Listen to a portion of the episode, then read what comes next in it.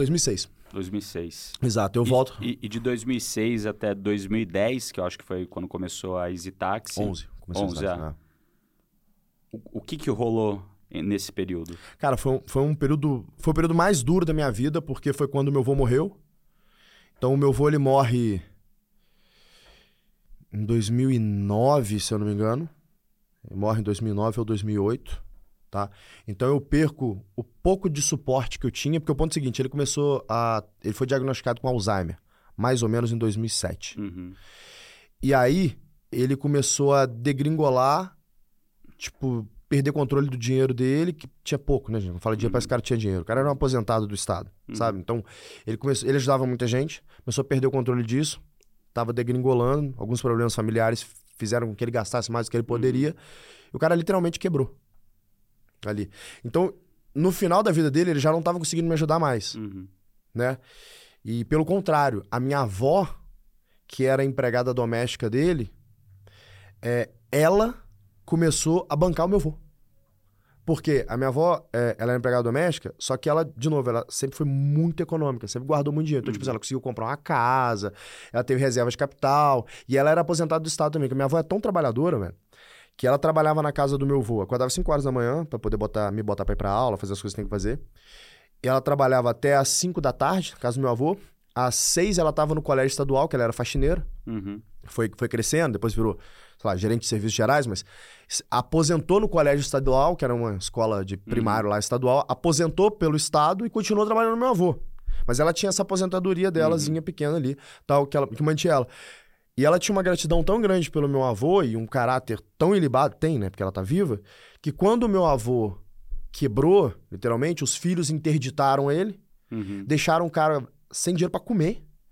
Assim, literalmente, muitos momentos. A minha avó continuou trabalhando na casa dele, Uhum. sem ganhar nada, Uhum. até o fim da vida dele, cuidando dele e bancando parte da vida dele.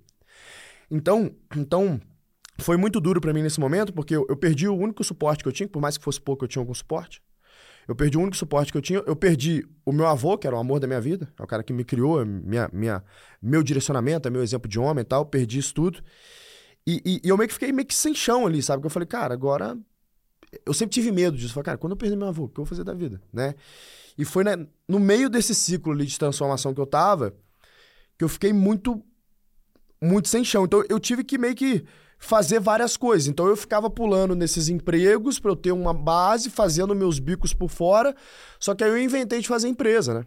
Então eu fiz a Tech Samurai, junto com o Bicalho, que é meu amigo, que a gente era uma agência de construção de software, que a gente fazia outsourcing de mão de obra via uma, um marketplace de contratação de mão de obra. Então a gente contratava nego da Índia, basicamente, para poder fazer software pra gente fazer gerenciamento, meio que isso. Que, d- dava uma graninha e tal. Antes disso, eu tinha tentado fazer uma plataforma de gamificação em mídia social que eu quebrei. E aí, no que eu quebrei, que eu descobri que no Brasil, quando você quebra, você não vai. Foi meu primeiro CNPJ mesmo, de fato, isso, né? Você não vai pra zero, você vai pra menos um monte, você tem dívida, né? Uhum. né, dívida de imposto tal, pra poder pagar. E, e, e aí eu precisava arrumar dinheiro a, a mais, eu, pô, treinava Muay Thai, numa academia de Muay Thai, era graduado, sou graduado. E aí os caras me arrumaram um trampo de segurança de balada. E aí tinha um valet lá na, na frente de restaurante, pô, é, chique no Rio, né? E eu fazia trampo de valet. Aí os meus camaradas eram produtores de evento. Eles falaram, cara, tem, te pago cinquentão pra você distribuir uns panfletos aí da festa. Quer? Quero. Aí eu distribuía panfleto. Eu virei um fazedor de bico. Fazia bico desde tech até, meu irmão, segurança de balada. Pra arrumar dinheiro, pra sair do menos monte, pra voltar pro zero e pra conseguir me virar. E no meio disso tudo, meu avô ainda quebra. Né? E daqui a pouco meu avô ainda morre. Então foi, foi um período muito complexo que eu tive que passar essa arrebentação ali. Até que chega na Tech Samurai, as coisas começam a melhorar. Aí a primeira época da minha vida, isso aí devia ser mais ou menos 2009.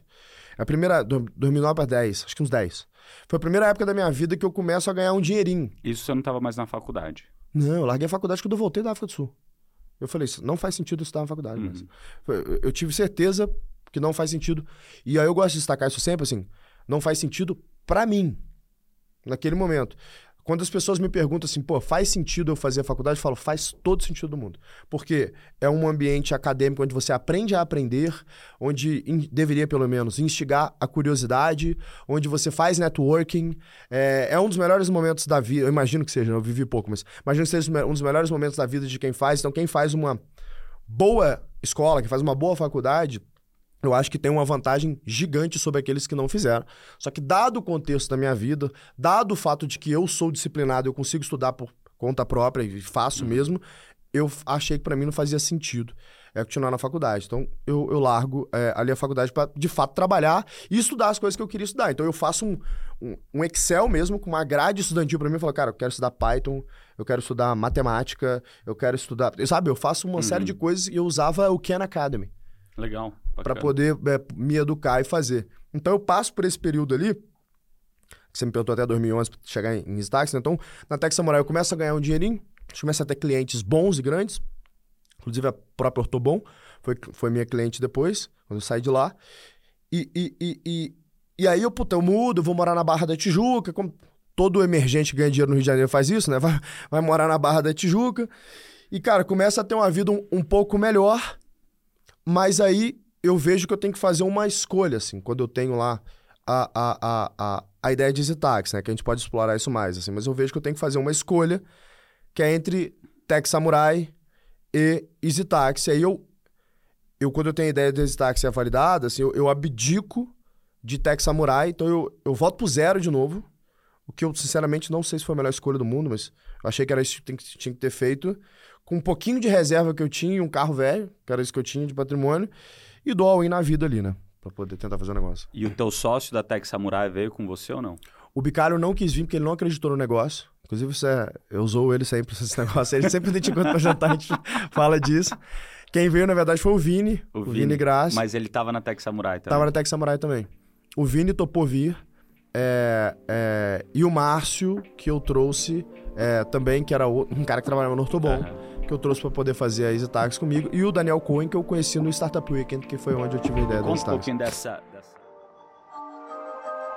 Cara, eu fiquei surpreendido com esse sabor aqui. Esse real, assim. Tubinho, né? É, pô, bizarro. Teve algum sabor, assim, que vocês fizeram que surpreendeu vocês? Que vendeu muito mais do que vocês imaginavam. Cara, tem uma história boa de sabor que foi o bombom crocante, que é um dos top 3 de venda do sabor, chama bombom crocante. O que que aconteceu? A passion. É o, é o vermelho aí. É, quando a gente foi relançar a marca com as embalagens coloridas, foi nessa feira que o Alfredo falou. Então era a maior feira de produtos naturais do Brasil. E a gente estava fazendo um grande investimento para a marca na época, então aí a gente tinha três vale sabores. Vale a pena essas feiras? Vale, vale super a pena. Muito bom. Tem, Tem que fazer. algum momento da marca que, que vale mais a pena ou... Muito ah, bom. eu acho que é meio que obrigatório fazer, cara. Tem que estar tá ali. Você é consumidor final, vendo a marca, é cliente, é relacionamento. Ah, faz o ROI? Não sei se faço. Nem preocupado em fazer, mas tem que estar tá ali presente a marca. Boa. Ah, mas aí, contei pra E nós. aí, essa, o que que rolou, né? É, a indústria pegou e produziu lá os cinco sabores nossos e tinha um outro sabor que era brownie. Primeira vez que ia produzir brownie. Então a gente estava adicionando na linha brownie e cookies and cream. E quando eles foram produzir, a, a pessoa lá errou a ordem de produção do sabor. E era para ser caramelo de chocolate. Ela pegou e colocou caramelo normal na barra como recheio.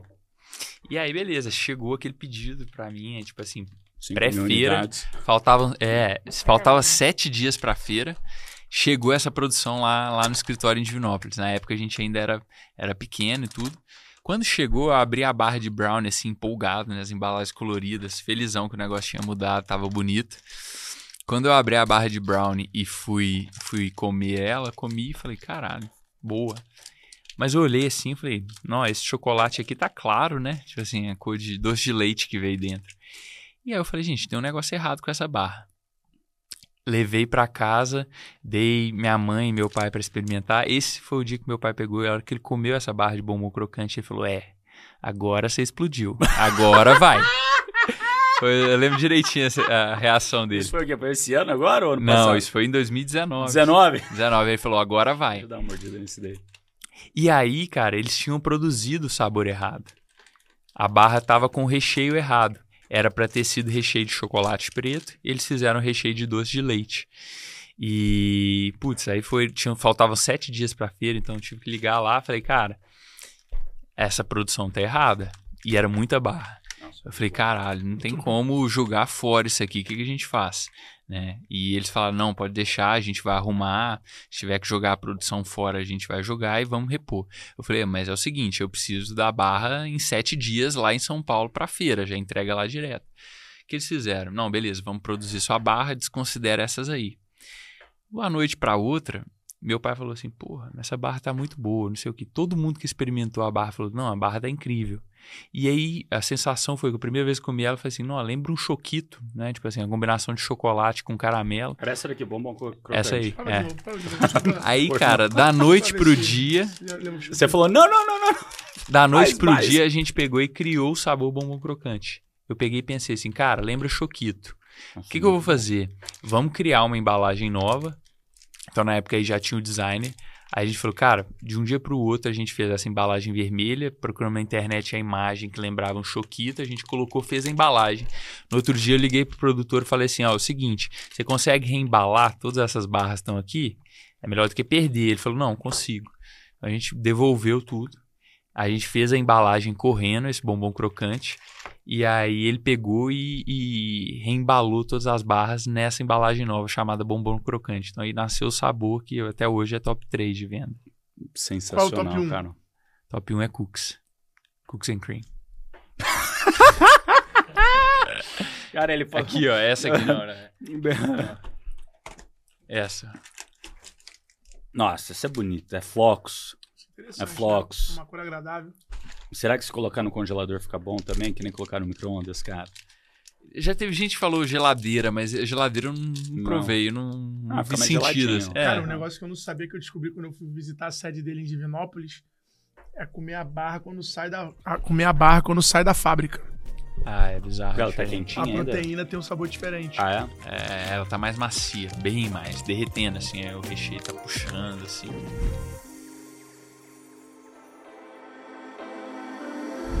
Bom, saindo aqui das doenças cardiovasculares, a gente entra aqui para o segundo grande vilão, que é o câncer. Né? O câncer ele é mais complexo da gente evitar do que as doenças cardiovasculares. Então ali a gente falou das estatinas como sendo um bom jeito de evitar, mas o Peter fala bastante de que se você tem um exercício físico regular aqui nesse regime que ele passou, isso já diminui bastante. Então, se você também tem um controle da sua insulina, isso também já diminui bastante, ou seja, você não tem grandes picos de insulina ao longo do dia, oscilações de insulina, né, diabetes tipo 2, que é uma doença de estilo de vida, você também diminui as suas chances de ter câncer. Também um jeito importante é você evitar cigarro, né? Evitar ambientes com fungos, com alguns tipos de pesticidas que podem causar câncer. E um outro ponto que o Peter traz, que é muito importante para o câncer, é o ideal do câncer é que você não tenha ele, mas se você tiver, que você o descubra o mais rápido possível. Então o Peter ele passa muitos exames para os seus pacientes, exames que são, inclusive, podem ser mal vistos por algumas pessoas, mas que ele defende muito para a detecção precoce do câncer. Então ele faz ressonância magnética anual em todo o corpo dos pacientes dele.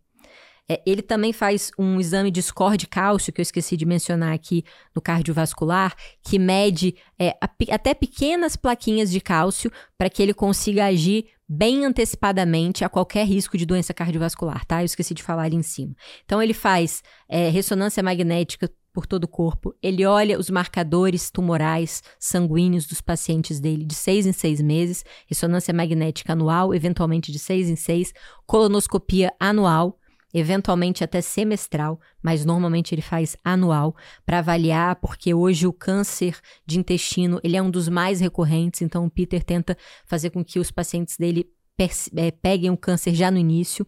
E ele fala muito, pessoal, sobre a ansiedade também que esses exames podem gerar, e isso é um problema. E ele fala e ele admite isso. Por exemplo, a maior parte das pessoas que ele faz a ressonância no corpo todo tem algum nódulo.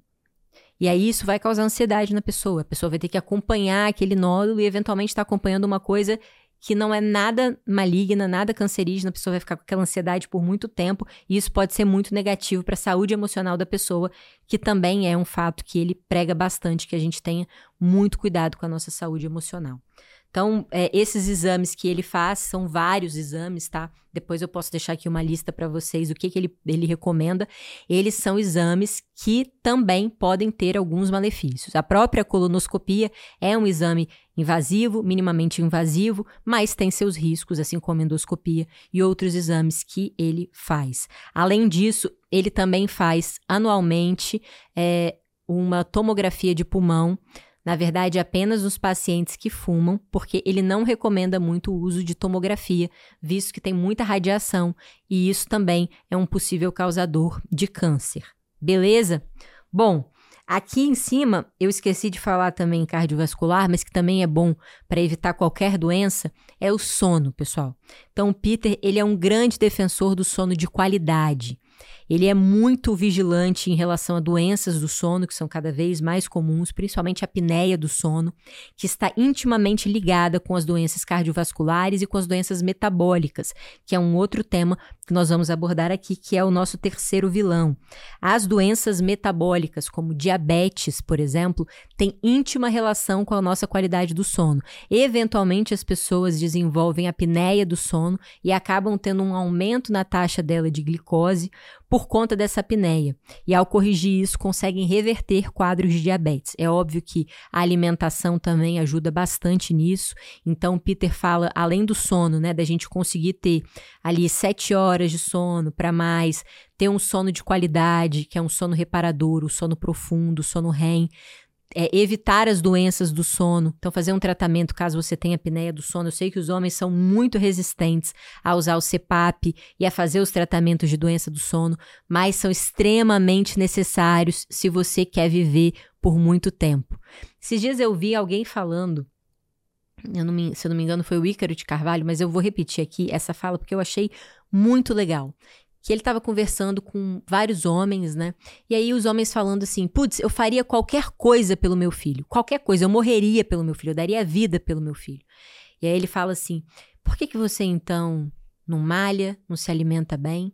E aqui eu, eu acrescento: trata o seu ronco, porque se você fizer isso, você vai viver mais. E se você viver mais, você com certeza vai estar contribuindo muito para a vida do teu filho, para a vida das pessoas que você ama.